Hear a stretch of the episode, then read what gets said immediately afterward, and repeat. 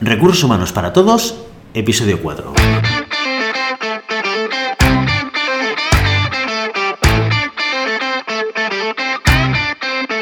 Bienvenido a Recursos Humanos para Todos, tu podcast semanal sobre recursos humanos. Podcast que podrás encontrar en iVoox, Spotify y iTunes, y en nuestra página web www.sdhumancapital.com, donde también encontrarás más contenido en nuestro blog e información sobre nuestros servicios. Este podcast está pensado para profesionales de recursos humanos, gerentes o jefes de equipo, y podrás encontrar técnicas, consejos, ideas, conceptos y noticias sobre la gestión de personas, eso sí, con un enfoque práctico y aplicable. Mi nombre es Guillermo, socio en SD Human Capital, y a mi lado tengo a Ramoni, socia de SD Human Capital. Hola Ramoni, ¿qué tal? Hola, ¿qué tal Guillermo? Muy bien. Muy bien. Eh, Ramoni, hoy eh, estábamos pensando en dedicar el, el, podcast y el capítulo a iniciar un monográfico vinculado sobre todo al mundo de la selección. Antes de empezar, me gustaría hacer mención de, un, de, una, de, una, conversación que he tenido por LinkedIn con una persona, uh -huh. con Isabel de Ciudad Real, con la que contacté desde LinkedIn y me comentó que nos había escuchado y que uno de los temas que a ella le interesaba era hablar un poquito más sobre evaluación de personas y selección de personal. Así que primero de todo me gustaría dedicar este, este capítulo a ella y eh, esperemos que le vaya a ayudar tanto este capítulo como los próximos a poder eh, quizás eh, aprender algunas cosas o identificar eh, nuevas cosas que poder utilizar en sus procesos de selección. ¿Te parece? Perfecto, genial. Pues nada, Isabel, aquí estamos para, para ver si hoy podemos echarte un cable. Sí comentarte que hoy lo que vamos a hacer es eh, hacer un, repaso rápido de lo que sería un proceso de selección y sus diferentes fases, ¿vale? Y que después seguramente dedicaremos otros podcasts donde profundizaremos en cada una de estas fases y seguramente podremos aportarte más información que pueda ser relevante a ti y a otros, y a otros oyentes. Perfecto. Pues eh, yo creo que una de las preguntas que seguramente mucha gente se hará o se hace cuando tiene que empezar a reclutar a, nuevas personas para su proyecto o para su equipo es por dónde empezar, ¿no? ¿Cómo, ¿Cómo tengo que hacerlo? Si tengo una necesidad de incorporar a alguien en mi equipo, ¿qué es lo que debería hacer? Vamos a ver, mira, yo eh, los procesos de selección eh, los, divido en, en cinco, cinco, fases, ¿vale? Entonces, si te parece, vamos a ir repasando cada una de estas fases, empezando, como comentabas, por ese, por ese inicio, en, en lo que es súper importante y lo que nos va a ayudar a poder desarrollar eh, correctamente eh, esa selección, ¿vale? que es la definición del puesto y del proyecto. ¿vale? Es muy importante que dediquemos un ratito a, eh, obtener toda la información y, y a, a, captar y a recoger toda la información que necesitamos para después esa posición, esa información que está relacionada con qué pues está relacionada con lo que va a hacer la persona, con qué tareas se va a enfrentar.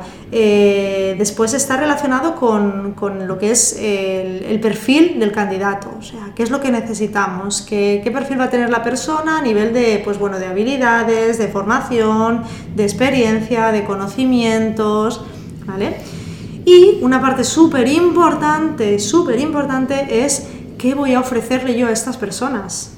Porque a veces no, nos olvidamos que los procesos de selección son en dos, en dos direcciones.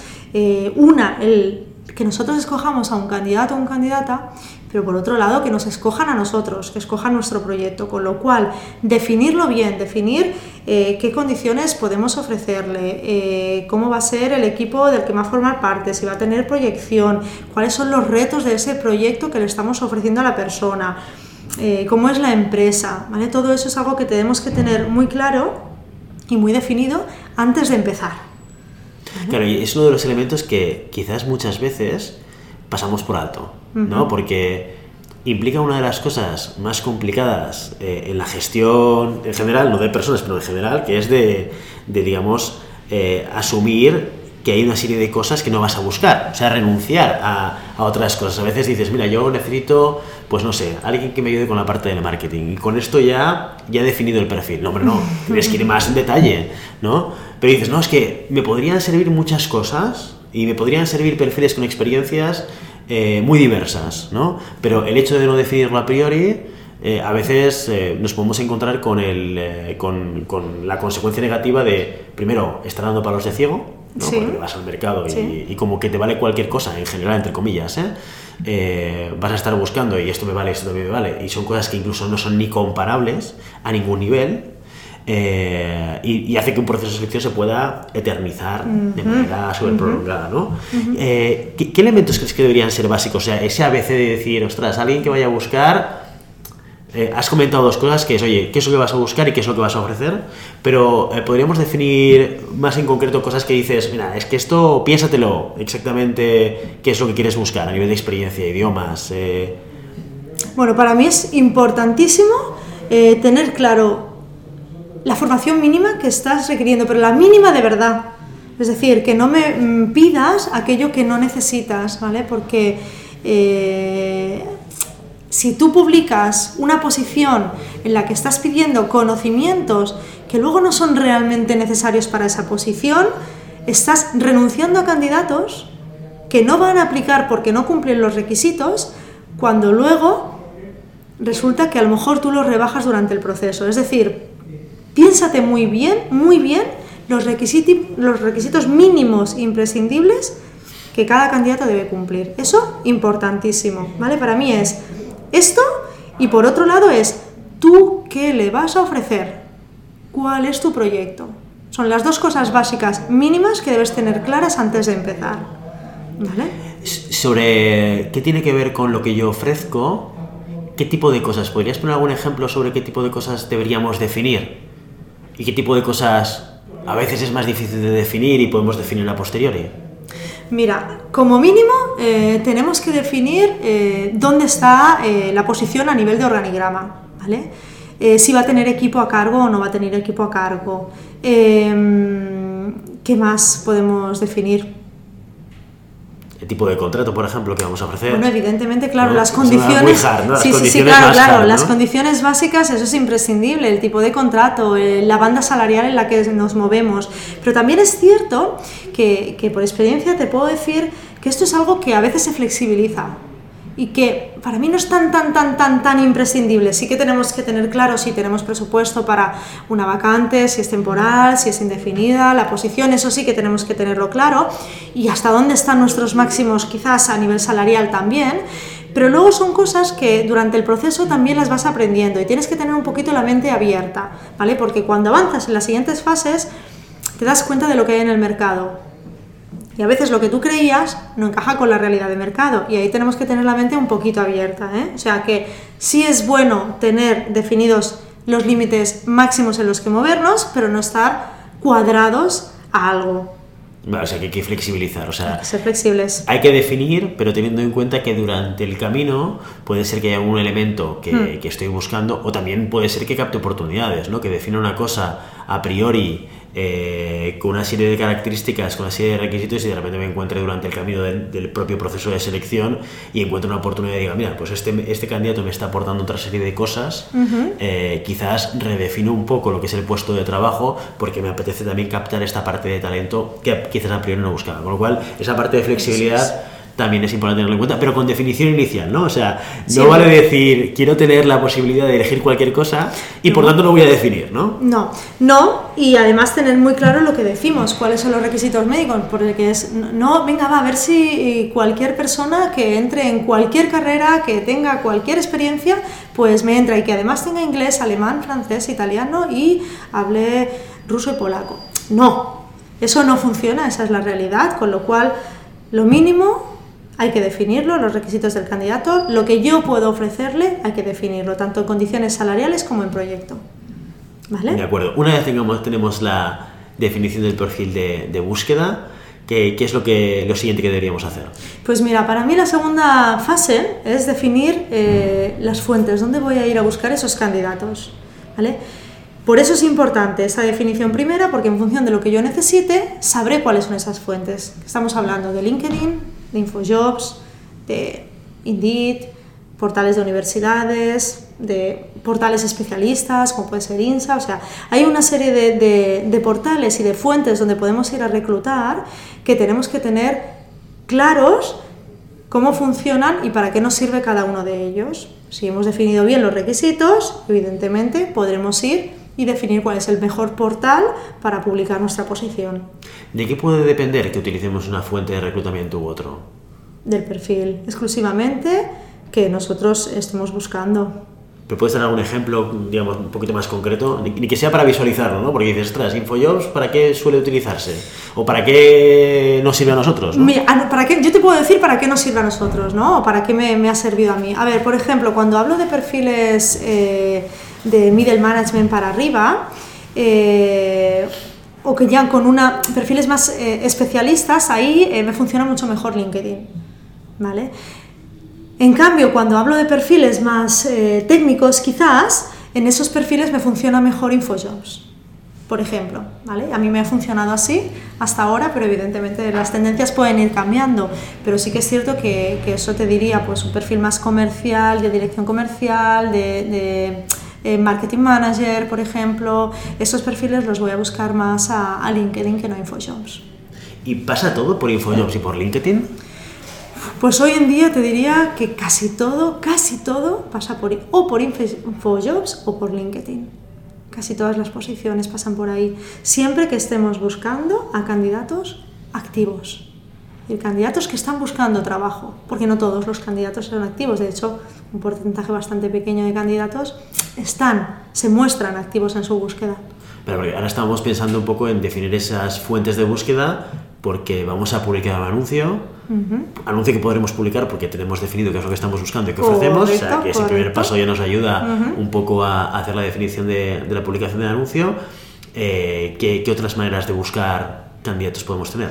Bueno, pues si no, eh, una opción es publicar y la otra opción es ir a buscar candidatos de forma directa, hacer más un headhunting, es decir, contactar con candidatos que no están buscando activamente o al menos no se van a inscribir en ninguna oferta y eh, ofrecerles tu, tu proyecto, ¿vale? A través de pues, bases de datos como puedan ser InfoJobs, ¿de acuerdo? Como puedan ser también LinkedIn, una gran fuente. Hoy en día es LinkedIn, ahí encontramos eh, muchísimos perfiles con los que podemos, a los que podemos acercarnos, contactar y ver si tienen interés en aquello que nosotros les estamos ofreciendo.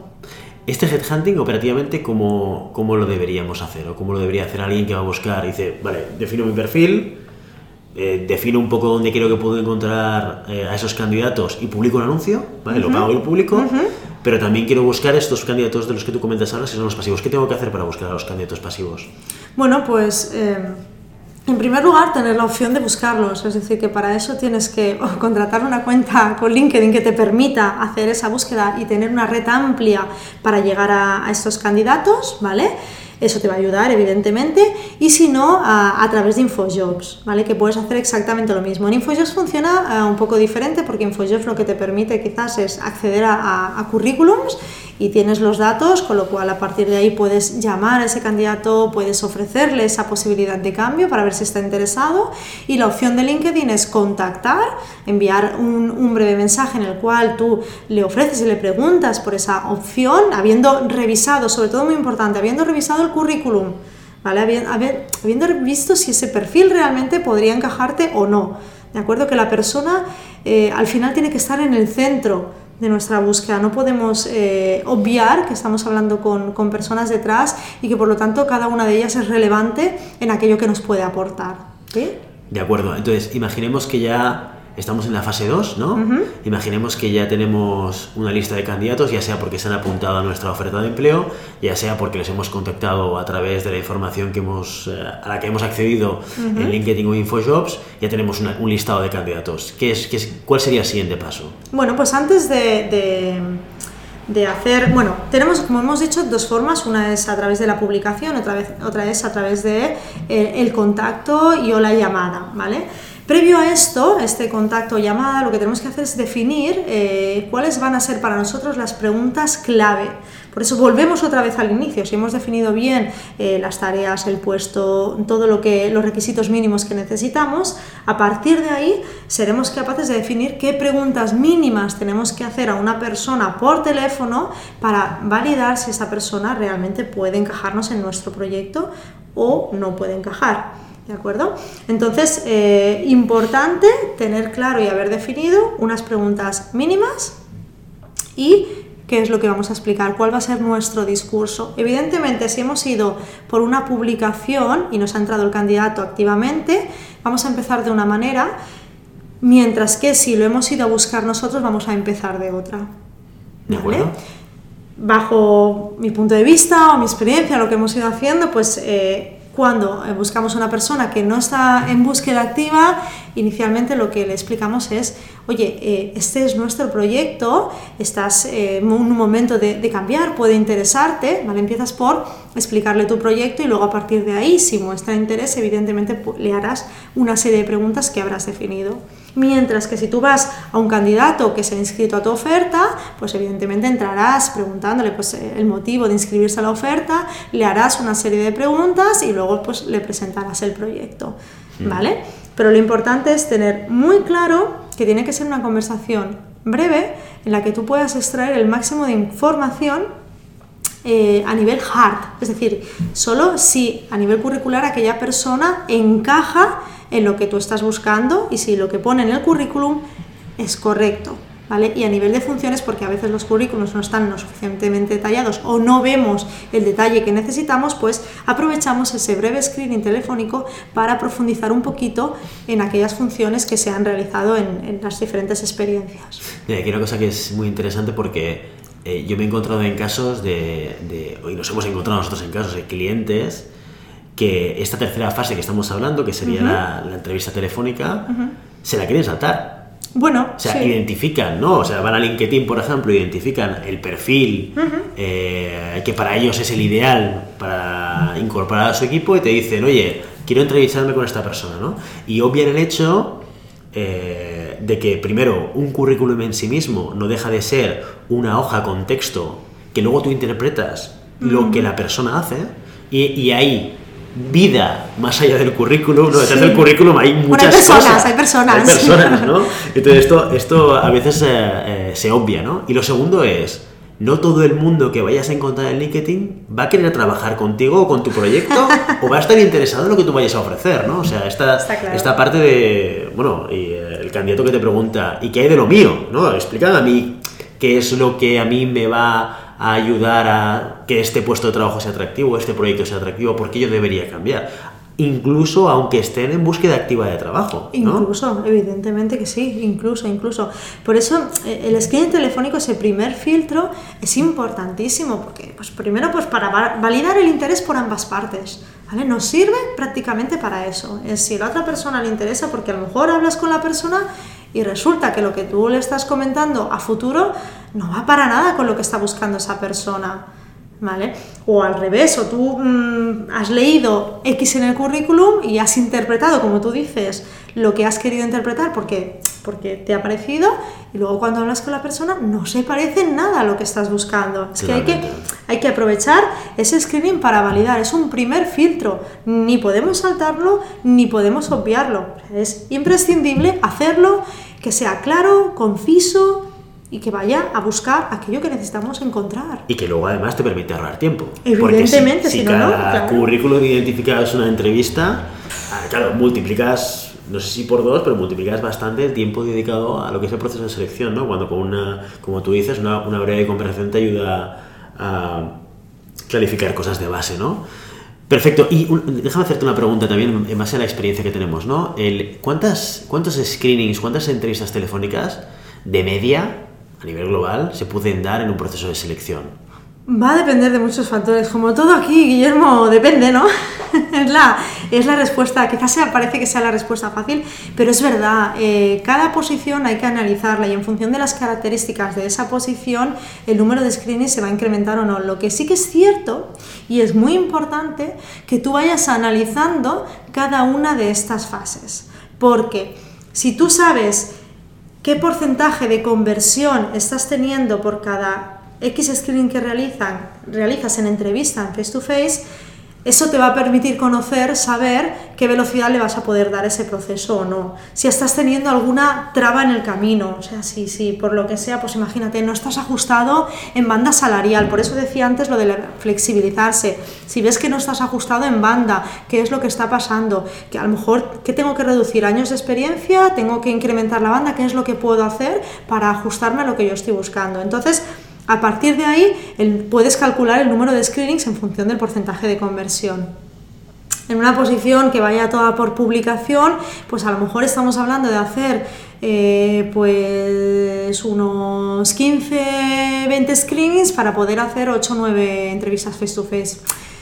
Eso sería un ratio de algo que vaya más o menos bien, pero evidentemente todo, todo va a depender de, de la posición y del proyecto. Hay otras ocasiones que si tú has ido por búsqueda directa y vas a buscar candidatos pasivos, ahí normalmente ya te ajustas bastante más en esa búsqueda, con lo cual el porcentaje de conversión de screening a, a, entrevista face to face puede ser un poquito más elevado que el que tengas que hacer en una criba por publicación. Entonces, claro, hay muchos factores que pueden incidir en cuál es el número de screenings idóneo para cada, para cada posición y para conseguir las entrevistas que necesitas.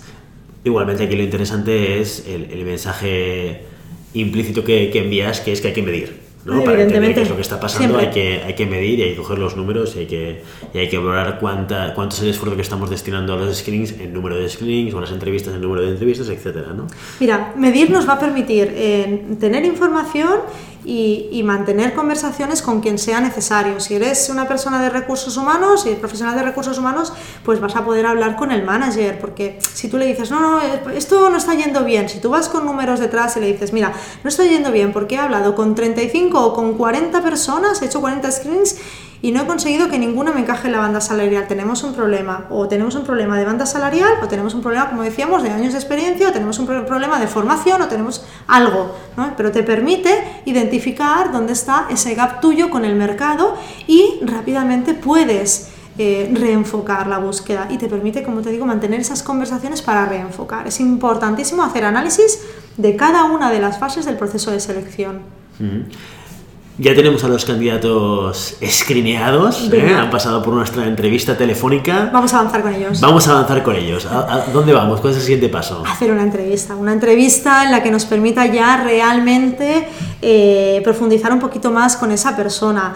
Ahí, eh, ahí yo diría que hay como cuatro pilares, ¿no? Digamos, o cuatro pilares sí, básicos de, de, en la entrevista que tenemos que tener en cuenta. Una, eh, para mí es importante hacer un repaso curricular. ¿vale? Estamos hablando de una, de una eh, entrevista, pues que no, vamos a hablar de una entrevista eh, de incidentes críticos, ni vamos a hablar de una entrevista por competencia, sino que vamos a intentar hacer una entrevista pues sencilla para que cualquier persona que se encuentre en una situación de tener que hacer un proceso de selección pueda utilizarla y pueda realizarla. ¿vale? Con lo cual ahí diríamos estructura. Primero, un repaso curricular, ¿no? para ver dónde te vas a fijar en qué, en, los cambios que la persona ha tenido de una posición a otra, si han pasado, hay periodos en blanco o no en el currículum, si todo es lógico y coherente o hay saltos inconexos, ¿vale? Es entender un poquito por dónde ha ido pasando esa persona hasta la fecha en la que se encuentra hoy y ver a partir de aquí cuáles son sus proyecciones a futuro. Entonces ahí vamos a entender bastante si nosotros podemos encajar con esa persona y nuestro proyecto va a poder encajar. En segundo lugar, pues podemos hacer alguna pregunta que está un poquito más relacionada, pues cuáles son los, los proyectos que ha gestionado, sus logros. Ahí vamos a intentar entender un poco más lo que es a nivel de, de, funciones, de la responsabilidad que esa persona ha tenido, lo que es capaz de, de, llevar hacia adelante, un poquito cómo trabaja en equipo. Vamos a ver un poquito más a nivel competencial dónde se encuentra esa persona, ¿de acuerdo? Por último, eh, bueno, por último no, pero último, ¿no? Hay una parte muy importante que es, eh, que yo siempre digo, que es la conexión que tengas con esa persona. Cuando estamos hablando de, de un manager que va, va, a trabajar con alguien y está entrevistando personas, tiene que ver cómo se encuentra con esa persona. ¿no? Cuando nosotros hemos presentado candidatos aquí de, de una shortlist de tres, cuatro candidatos a un cliente, y a veces te dicen, es que pues yo los veo a todos bien cuando les explican los candidatos. Digo, sí, perfecto, por eso te los presento, evidentemente, pero aquí es muy importante que tú veas eh, cómo esa persona puede encajar contigo y con el equipo con el que tiene que trabajar, ¿vale? O sea, que, tiene que tenemos que validar o tiene que validar esa persona la conexión que pueda tener a nivel de la comunicación, cómo ha sido, eh, cómo se ha sentido en esa entrevista, si ha sido fácil, si ha costado, ¿de acuerdo? Es un poquito lo que tiene que validar. Y por último... Yo aquí, si me permites, sí, claro. eh, un, un apunte, esto realmente que, explicarlo es fácil, pero hacerlo es mucho más complicado, ¿no? Porque sí, decir, claro. ponte a hablar la conexión con la persona, ¿no? Y dices, ostras, esto es como, Eso ¿en siente. qué me baso, no? Eh, yo a veces lo que recomiendo a los clientes es que proyecten, ¿no? Que se imaginen a esa persona en el día a día trabajando con el equipo y con ellos, ¿no? uh -huh. y, y, un elemento que es que tú ya has dicho, ¿no? pero que, que es muy importante, es cuán fluida es la comunicación con esa persona. ¿no? Y eso te puede ayudar un poco a imaginarte qué tipo de comunicación, con todas las diferencias que tiene, porque sabemos que una entrevista siempre es un entorno eh, pues muy concreto, que genera un nivel de ansiedad más o menos gestionable por parte del candidato, eh, y por tanto no es 100% exactamente eh, lo que ves en el candidato, lo que vas a ver en el día a día, pero por lo menos es una, un dato inicial que te puede permitir hacerte la idea de hacer esa proyección y decir, bueno, ¿y esta persona en el día a día de trabajo cómo sería? ¿no? ¿Cómo se comunicaría o cómo, cómo transmitiría las cosas que, que quiero que transmita? ¿no? Personas que, por ejemplo, son muy... Ah, pensando en el manager, ¿eh? personas que son eh, que les gusta mucho pues el dato y la concisión en la comunicación hay personas que tienen un tipo de comunicación pues muchísimo más amplia y muchísimo más explicativa y a lo mejor ves que esto en un equipo puede llegar a ser un problema de comunicación entre el manager y la persona ¿no? y son cosas como estas quizás son detalles que te pueden ayudar por lo menos a decir qué grado de conexión puedo tener con esta persona versus el grado de conexión que puedo tener con otros candidatos que han pasado también por, por las diferentes entrevistas ¿no? claro yo al final lo que también te recomiendo es que no veas a una sola persona no veas a una sola persona, por mucho que digas, no, esta es la que más me encaja, no lo hagas. ¿Por qué? Justo por lo que estás diciendo, Guillermo, porque al final eh, necesitas eh, poder validar esa, esa, pequeña conexión o no en función de las diferentes personas que tú vas viendo a lo largo de ese proceso de selección. Y eso te va a ayudar, te va a ayudar a entender si con una persona pues la has visto ese encaje o te has visto, te has proyectado ¿no? a futuro, la has, visto en el equipo o te has visto con esa persona hablando, comunicante y trabajando, mientras que con otra persona pues quizás eh, has tenido más dudas a la hora de verte. Entonces utiliza un poquito el, pues quizás aquí la comparativa de, cómo te puedas sentir con una persona y con otra, es lo que puedo decir. Evidentemente siempre y cuando todo lo anterior cumpla, ¿no? Entendemos que esa persona que ha llegado a entrevista es porque ya eh, a nivel em, hard cumple 100% lo que se está pidiendo, o al menos en ese 100% flexibilizado durante el proceso, ¿no? De acuerdo. ¿Cuánta gente recomendarías eh, que se entrevistase en un proceso de selección? Bueno, tampoco, eh, tampoco soy partidaria de ver a muchísima gente. ¿eh? Cuando hablo de, comparar, te puedo decir entre 3, 4, 5 personas, no más. No más porque al final lo único que consigues es liarte. liarte ¿no? Y se entiende que cuando han llegado a entrevista, esas personas ya han pasado filtros. ¿Vale? Entonces, no recomiendo ver a muchas más personas que estas para intentar hacerte una idea con estas. Tienes que poder encontrar si cumplen a nivel hard lo que estás pidiendo y tú eh, puedes encajar con su proyecto. Evidentemente ahí, en, ese, en esa terna de candidatos, tienes que poder encontrar a, la persona. Perfecto, pues ya tenemos esa terna de candidatos, 3, 4, 5 no he terminado, no he terminado. No hemos terminado hay una todavía. Cosa, no, hay una cosa que creo que es súper importante y hay que tenerla en cuenta y que muchas veces ahí sí que nos olvidamos. ¿eh? Y es que cuando tú estás haciendo esa entrevista, después de preguntar y preguntar y preguntar, llega un momento que te toca explicar. Y ese es, ese es tu turno. Es tu turno para explicar, para, para poder eh, hacer entender a la otra persona pues qué es lo que va a hacer, en qué va a consistir, eh, de qué equipo va a formar parte, si entra a formar parte de la organización, qué se va a encontrar, eh, qué hay a futuro, si hay proyección, no hay proyección, cómo es la empresa. Y es, tu momento para explicarle todo, evidentemente. Cuando hemos hecho un screening, el screening que hablábamos antes, que, que tú también le explicas ese proyecto, lo haces brevemente. Porque ahí no, no, profundizas, pero en ese es el momento de ir ya un poco más a tareas, a funciones y ver si eso encaja con lo que la persona está buscando, porque hay que validar también su interés. ¿Vale? De acuerdo, nunca nos, nos podemos olvidar de esa parte, ¿no? Que incluso muchas veces el tiempo de dedicación a la entrevista una, un porcentaje importante de ese tiempo tiene que ir destinado justamente a esto, ¿no? Justo. A atraer y a eh, transmitir lo que tú le puedes ofrecer al candidato. ¿no? ¿no? solamente valorar qué es lo que te puede ofrecer a ti, sino justamente hacer, hacer el, el, análisis contrario, ¿no? lo que decías tú al principio.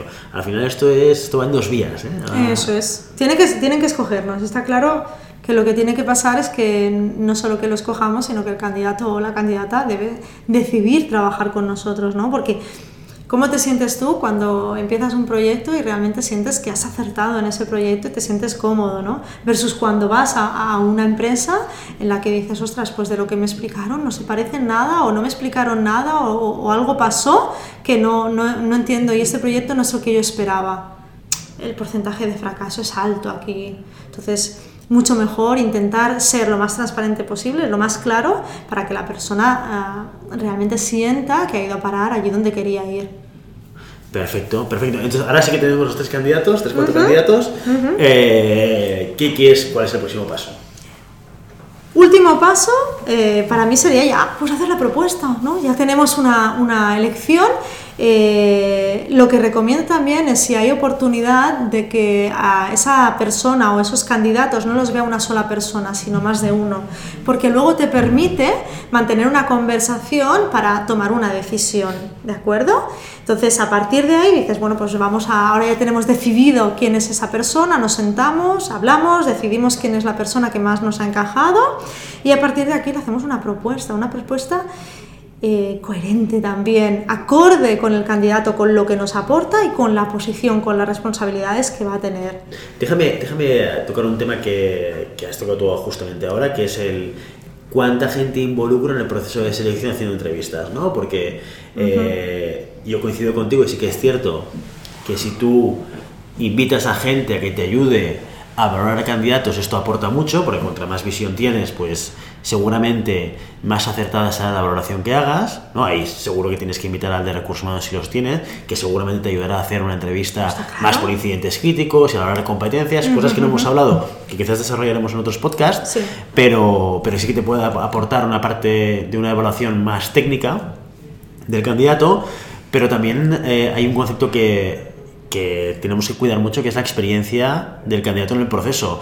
Y que el candidato eh, no tiene por qué estar solo en el proceso de selección contigo. Entonces, ojo con eh, involucrar, no en involucrar, sino en extender el proceso de selección, ya sea porque introduces a mucha gente, no, ahora quiero que lo vea fulanito, ahora quiero que lo vea menganito, ahora he pensado que, ojo, porque esto es riesgo y riesgo y riesgo de que el candidato A se canse, el candidato B encuentre tu trabajo el candidato C perciba que esa cultura de empresa no le va.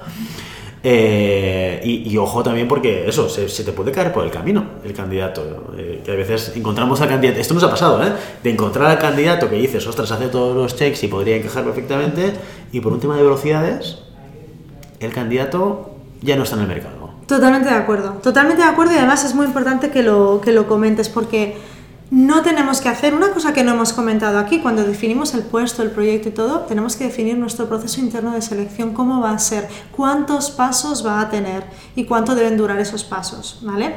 Porque es verdad que a veces eh, no nos damos cuenta y, extendemos los procesos de selección innecesariamente y los candidatos evidentemente se nos van. Para que esto no suceda hay que hacer dos cosas. Una, definir y estructurar tu proceso de selección. Yo no te recomiendo más de dos entrevistas a nivel interno, la verdad. No, no, creo que sea necesario. El hecho, cuando yo decía, pues validar por más de una persona es o hacerlas coincidir en una misma entrevista, quizás dos entrevistadores, no más tampoco, dos entrevistadores, o eh, hacer dos pasos, simplemente, ¿de acuerdo?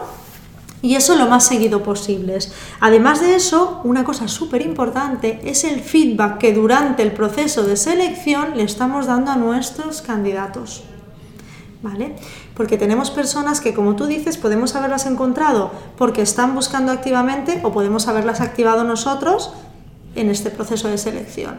Entonces, ¿qué sucede? Pues que las personas que están buscando no están solo contigo, están valorando qué les ofrece el mercado y diferentes oportunidades. Si no eres ágil, los pierdes por el camino. Con lo cual es importante que sepan qué está pasando en cada momento, que no sea un proceso de, selección extenso y que además pues puedas, eh, pues que no tenga más de, dos entrevistas durante el proceso. ¿De acuerdo? Entonces es importantísimo eso, eso que has comentado, Guillermo, porque es verdad que hay que tenerlo muy en cuenta. Y entonces, vamos otra vez a la propuesta porque aquí yo creo que es un tema eh, que es importante por lo, menos, por, lo menos comentarlo. Cuando vamos a la propuesta, ¿de qué manera hay que hacerla? Mira, porque una cosa que quizás eh, que no he comentado es que durante la entrevista hay unas preguntas mínimas necesarias que se deben realizar. Es, por un lado, eh, la banda salarial actual en la que se encuentra el candidato o candidata, qué expectativas salariales tiene para realizar un cambio, ¿vale? Y eh, por otro lado, siempre, siempre pregunto el, preaviso, ¿no? ¿Qué disponibilidad tendría para incorporarse? ¿De acuerdo? Entonces, eh, ahí eso nos va a ayudar después a valorar eh, cómo puede ser esa propuesta. ¿Vale? Porque tenemos que hacer una propuesta a nivel económico, evidentemente, y como hemos dicho, de contrato, pero de contrato ya lo hemos definido si estamos hablando de una contratación temporal, una contratación indefinida, ¿vale? Pero tenemos que tener muy claro a nivel económico y de beneficios qué es lo que ofrecemos a, a, esta persona en concreto, que es la que queremos que se incorpore en la organización. Y si hacemos nuestro trabajo bien, teóricamente deberíamos, lo que tú dices, deberíamos tener claro más o menos cuál va a ser la oferta que el candidato va a aceptar. Está ¿no? claro. O sea, no deberíamos. Sí que es verdad que hay momentos en los cuales, desde que inicias un proceso de selección hasta que lo cierras, por muchas razones llegas al final y hay momentos de ajuste salarial, Sí. pero no, no deberían haber grandes sorpresas. Si las hay, que puede suceder, pero debería ser en un porcentaje de los procesos de selección muy, muy pequeñito, ¿no? porque no hay una variabilidad tan grande de decir, pues mira, yo decía que por eh, 40 me marcho, pero ahora te estoy pidiendo 80. Esto es difícil que suceda. ¿no? Lo que sí que puede suceder es que no le preguntemos sobre su expectativa salarial y que lleguemos al final del camino y que le, le propongamos una cosa que, que, nada tenga que ver con lo que él está buscando. Y, y esto que parece tan absurdo o tan básico, a mí me ha pasado como candidato. O sea, incluso de, eh, de estar en un proceso de selección en una multinacional súper grande y que al final del camino me propongan una, un puesto de trabajo con 100% de movilidad y que yo lo rechace porque no tengo movilidad, ¿no? Y, y el concepto de movilidad es súper hard. O sea, si me lo hubiesen Claro. preguntado en el screening telefónico, ya les hubiese dicho que yo no tenía movilidad. Y no hubiésemos tenido que hacer las 40 entrevistas posteriores que hubieron ¿no? en ese proceso de selección. Con lo cual, esto que parece tan evidente, a veces, eh, si, si no somos metódicos en el proceso, se nos puede olvidar o, podemos no hacerlo y podemos encontrarnos sor- sorpresas al final del camino. ¿no? Claro, por eso, como decíamos, es importante de- definir desde el inicio, tener claro eh, el puesto, el proyecto, tener claro qué es lo que estoy buscando para poder utilizar el screening como primer filtro y, no saltárselo, es utilizarlo de verdad, ¿vale? A partir de aquí, eh, en el screening, es que lo que es, por ejemplo, hablas tú de la movilidad, pero lo que es la banda salarial, la banda salarial se pregunta hasta en dos y tres ocasiones a los candidatos y se valida durante el proceso. Lo preguntas en el screening, lo preguntas en la entrevista eh, y lo vuelves a validar durante el proceso por si ha cambiado algo, ¿vale? Es decir, que eso es algo que, como tú dices, no tiene que llegar a ser una sorpresa, sino que tenemos que ser capaces de hacer una oferta coherente para la persona y que luego tenga pues, pues bastantes o un 99% de opciones de, de aceptarnos. Evidentemente siempre puede cambiar algo durante el camino y en el último momento. Y es que si está en varios procesos y le hacen una oferta eh, astronómica a nivel económico, pues evidentemente la tuya pues pueda ya no encajarle. O sea, pueden suceder también, cosas, claro sucede. que pasa. Pueden suceder cosas, pero nosotros tenemos que ir minimizando los riesgos a medida que avanzamos en el proceso de selección. Totalmente. Y sí que hay una cosa que yo recomendaría siempre en esta última fase de la propuesta, que es formalizar la propuesta. Otra cosa que parece Eh, obvia, eso. pero que muchas veces, mm, oye, No sé. levanto el teléfono, te hago la propuesta por teléfono y cuelgo teléfono. Bueno. Ojo que hay gente que está escuchando esa oferta y que mañana tiene que ir a su jefe a decirle que es baja. Eso es. Y, eh, y el nivel de seguridad que esa persona puede tener sin tener ningún documento mm, con la propuesta por escrito y firmada, pues va a ser menor que la seguridad que tiene una persona que tiene un documento, que no tiene por qué ser una cosa, no es un contrato, no es un, no es un mamotreto de 100 páginas, es una hoja eh, sencilla donde se acaba de definir la propuesta en términos económicos, en términos de tipo de contrato, en términos de fecha de alta, ¿no? O sea, algo que, que por lo menos el, el- el cierre y el empaque del proceso de selección y que dé la tranquilidad a la persona para que se marche de su actual trabajo eh, eh, sin, sin dudas de que lo que está sucediendo al otro lado es real, ¿no? Correcto, en esta última fase de la, de la propuesta, normalmente hay bueno, un par de maneras que yo considero que se pueden utilizar ¿no? para hacer esta propuesta. La primera es eh, llamas y citas a la persona por última vez y cuando está contigo es cuando le presentas por escrito esa propuesta que debe contener lo mínimo, como tú dices, es, oye, te doy la bienvenida a mi equipo, te digo eh, cuáles son las condiciones salariales que te estoy ofertando, cuál es el tipo de contrato, eh, porque me estoy comprometiendo contigo. ¿eh? Te digo el tipo de contrato y te digo cuándo te voy a incorporar y si hay cualquier otro beneficio o cualquier otra eh, condición que se pueda dar. ¿vale? O sea, es un compromiso que yo estoy adquiriendo contigo, lo adquiero en ese momento. ¿De acuerdo? Eso sería una opción. La otra opción, que muchas veces es llamo a la persona, oye, entonces cuando le digo, me encantaría que entres a trabajar en el equipo, te doy la propuesta, pero quiero formalizarla contigo. Entonces ya le cito para formalizar esa propuesta y hago exactamente lo mismo y se la doy por escrito. Pero para mí es imprescindible dar una mínima seguridad a esa persona. Como tú dices, hay que pensar que eh, pueden estar dejando el empleo, no siempre, pero pueden estar dejando el empleo o pueden estar rechazando otras ofertas porque han aceptado la tuya. Imagínate, o sea, mm, tú como candidato, pues te dicen, mira Guillermo, estoy encantado que te incorpores, vienes eh, el mes que viene, el día 1, y tú rechazas ofertas por el camino y el día 31 mm, te dicen, mira Guillermo, que oye, que al final... Lo hemos repensado. Que lo hemos repensado y que tú no eres. Madre mía, ¿no? ¿Cómo te quedas? Pues mal, pues entonces tenemos que pensar que, que a nadie nos gustaría que nos hiciesen eso, con lo cual ese mínimo compromiso da formalidad, da seriedad y da un poco de garantía a la persona que tenemos al otro lado. Bueno, y cierra y, paquetiza todo el proceso a nivel de experiencia de candidato. Eso es. ¿no? Que, luego este, este, es como Ah, es el preluna de miel, ¿no? O sea, luego, luego está la luna de miel y luego la vida en pareja. Eso, que esto es otra historia que ya explicaremos cómo tiene que funcionar, ¿no? Y cómo se tiene que, que, valorar, pero sí que es verdad que, que si en esta etapa, que es la etapa casi de enamoramiento, sí. ¿no? no si no conseguimos enamorar... Claro, ahí, ahí seguramente tenemos un problema, ¿no? Sí, sí, sí, sí, totalmente de acuerdo. Perfecto, perfecto Ramón. Y oye, pues yo creo que hasta aquí eh, nuestro episodio número 4. ¿vale? Hemos hecho un repaso un poco de la estructura de las fases del proceso de selección. Será interesante entrar en cada una de ellas para ver de manera práctica y con ejemplos eh, cómo se pueden implementar y cómo se pueden solucionar Correcto. En, el día a día. Eh, pero bueno, hasta aquí nuestro episodio número 4. Muy bien. Yo, yo, si te parece, solo un breve inciso que me gustaría hacer como un pequeño recorrido, ¿no? Recordando cuáles son las fases ¿vale? Y los dos tips que para mí son súper importantes dentro de un proceso de selección, ¿no? Recordemos que primero, pues hemos dicho que tenemos que definir bien el puesto y el proyecto, ¿vale? Para, para la persona que vamos a incorporar. Definir bien las fuentes de reclutamiento en función de ese perfil que hemos definido. Las preguntas para nuestro screening telefónico que vamos a realizar, un screening breve, conciso para poder hacer ese primer filtro que nos llevará a las entrevistas, a las entrevistas face to face, donde valoraremos un poquito más a nuestros candidatos. Y por último, realizaremos esa propuesta a ellos que sea coherente, ¿vale? No olvidemos el feedback que debemos dar durante el proceso a los candidatos y eh, el análisis que tenemos que ir haciendo de cada una de las fases del proceso de selección. Perfecto, genial, Ramoni. Pues sobre todo, si te gusta el contenido de este podcast, no te olvides suscribirte y dar 5 estrellas en iTunes y me gusta en iVoox y Spotify. Nos va a ayudar a que este podcast llegue a más gente. Igualmente recuerda que puedes encontrar más contenidos, noticias y recursos en nuestra web corporativa sdhumancapital.com. Muchas gracias por todo, por tu tiempo, por tu atención, por tu interés en estos temas sobre gestión de personas. Nos escuchamos en el próximo episodio. Hasta entonces, feliz semana. Hasta luego.